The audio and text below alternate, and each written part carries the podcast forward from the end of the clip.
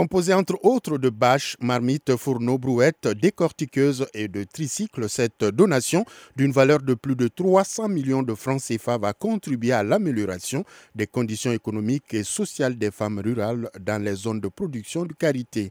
Madame Nyagate Gundo Kamisogo, présidente nationale des femmes rurales du Mali. Tout le monde ne peut pas bénéficier, mais celles qui ont eu la chance quand même de bénéficier, je crois que ça va les servir. Ça va les permettre aussi d'avoir des matériaux de transformation, de, de l'herbe de qualité, et puis ça va les, permettre aussi de chercher de, de bons marchés pour pouvoir liquider les produits. Avec ces nouveaux équipements, ces femmes seront certainement en mesure de fournir l'entreprise de transformation de beurre de qualité Malichi, qui a un besoin annuel de 30 000 tonnes d'amandes de qualité.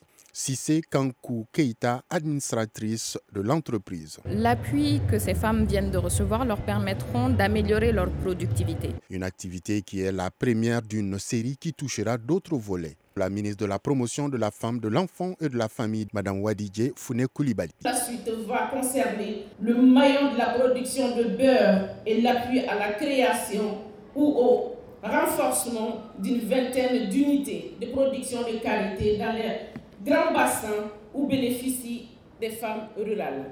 Le projet d'autonomisation économique des femmes dans la filière Carité est un projet de partenariat entre le gouvernement du Mali et la Banque africaine de développement.